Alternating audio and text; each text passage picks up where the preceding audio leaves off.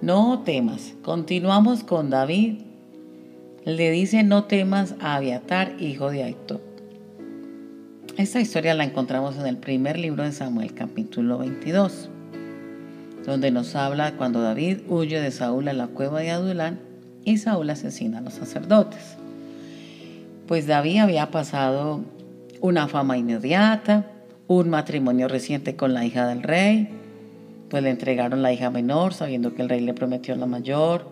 Tenía peligros en contra de los filisteos, muchos atentados contra su vida y una desgarradora despedida de su vida cotidiana para vivir como un fugitivo por mucho tiempo. Huyó a la cueva de Adulán, donde encontró refugio, pues él no podía ir a su casa, no podía ir al palacio, no podía ir con Samuel, no podía ir con Jonathan, su amigo de batallas, no podía ir a la casa de Jehová, pero pudo ir a esta humilde cueva donde encontró refugio. Si pensamos en nosotros, muchas veces nos toca acudir a algún lugar a refugiarnos. Nuestro refugio es el Señor. A David le llegaron hombres afligidos, endeudados, en amargura de espíritu, pues la dictadura de Saúl era muy fuerte para con ellos, los impuestos eran altos, bueno. También su familia llegó a buscarlos, sus hermanos, sus padres, pero él llevó a sus padres donde el rey de Moab para que se los cuidara. Pues esto para él era difícil, enfrentar toda esta situación. Miramos que Saúl se resiste a la palabra de Dios, pero David en cambio recibía la palabra de Dios. Por esta razón, Saúl era de carácter fuerte, al resistir la palabra, pues era arrogante, soberbio. Y empezó a perseguir a David por celos. En esos momentos difíciles de David, pues se fue a buscar quién lo podría ayudar y los sacerdotes le ayudaron. El rey le entregó la espada de, de Goliat y ya David tenía una espada también para enfrentar al enemigo. Más sin embargo, como él era un hombre de, de Dios, temeroso de Dios, apartado del mal, era muy prudente en sus asuntos. En cambio, Saúl se hacía la víctima, quería que el pueblo tuviera autocompasión de él, siendo un rey, un hombre mm, más mayor que, que David. Diríamos que tendrían diferencia de David, era un jovencito. Y Saúl tenía un hombre de confianza llamado Doeg el Edomita, que era el principal de los siervos de él. Este Doeg le contaba a, David, a Saúl todo lo que veía, todo lo que escuchaba sobre David, era el murmurador. Y produjo un gran dolor al pueblo por contar todo lo que escuchaba y veía. Al descubrir el secreto, ocasionó unos terribles problemas.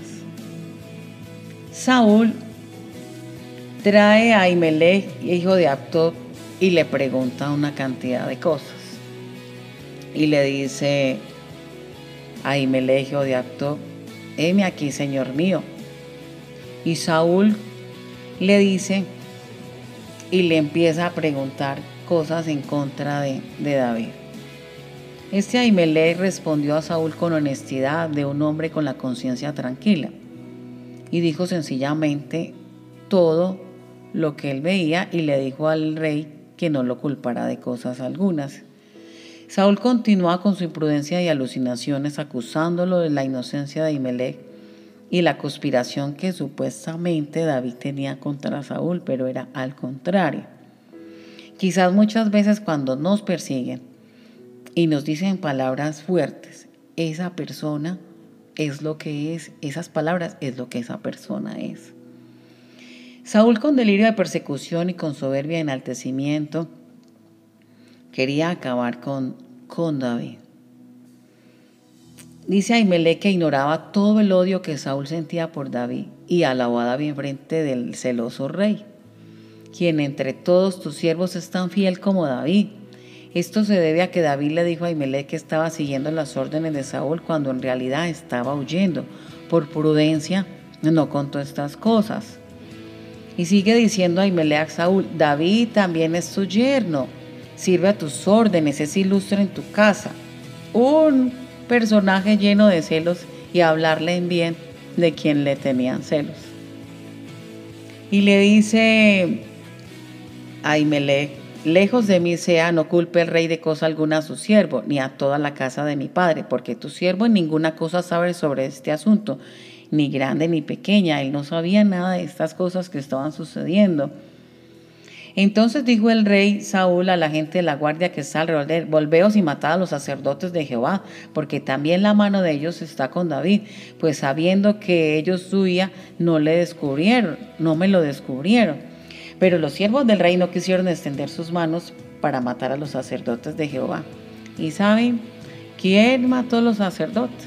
Pues el valiente de Saúl, que era el edomita, y acometió con los sacerdotes y mató aquel día como 85 varones que vestían efod, no respetó la investidura de estos hombres.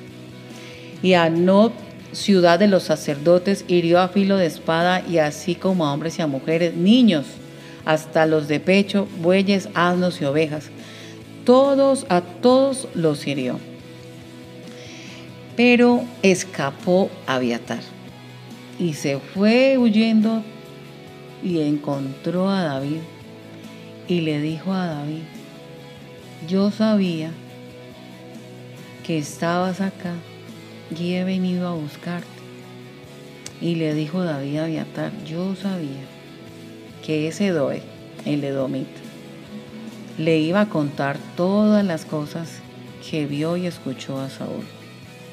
Y por todo esto se ha ocasionado la muerte de todas las personas de la casa de tu padre Abiatar me siento culpable de lo que sucedió. Quédate conmigo. No temas. Quien buscare mi vida, buscará también la tuya, pues conmigo estarás a salvo. Todo este problema terminó en un gran dolor. Dice David a Abiatar, quédate conmigo, no temas. Quien buscare mi vida, buscará también la tuya pues conmigo estarás a salvo. David se refugió en la cueva de Adulán y Abiatar se refugió en David. Dios coloca personas buenas en nuestro camino, las cuales nos pueden ayudar en diferentes momentos de nuestra vida, cuando necesitamos consuelo, ayuda espiritual, en todas las áreas de nuestra vida cuando estamos a punto de desmayar porque alguien dice lo que no es, porque se inventan cosas que no son. Hoy podemos aprender de nuestro Dios, no temas.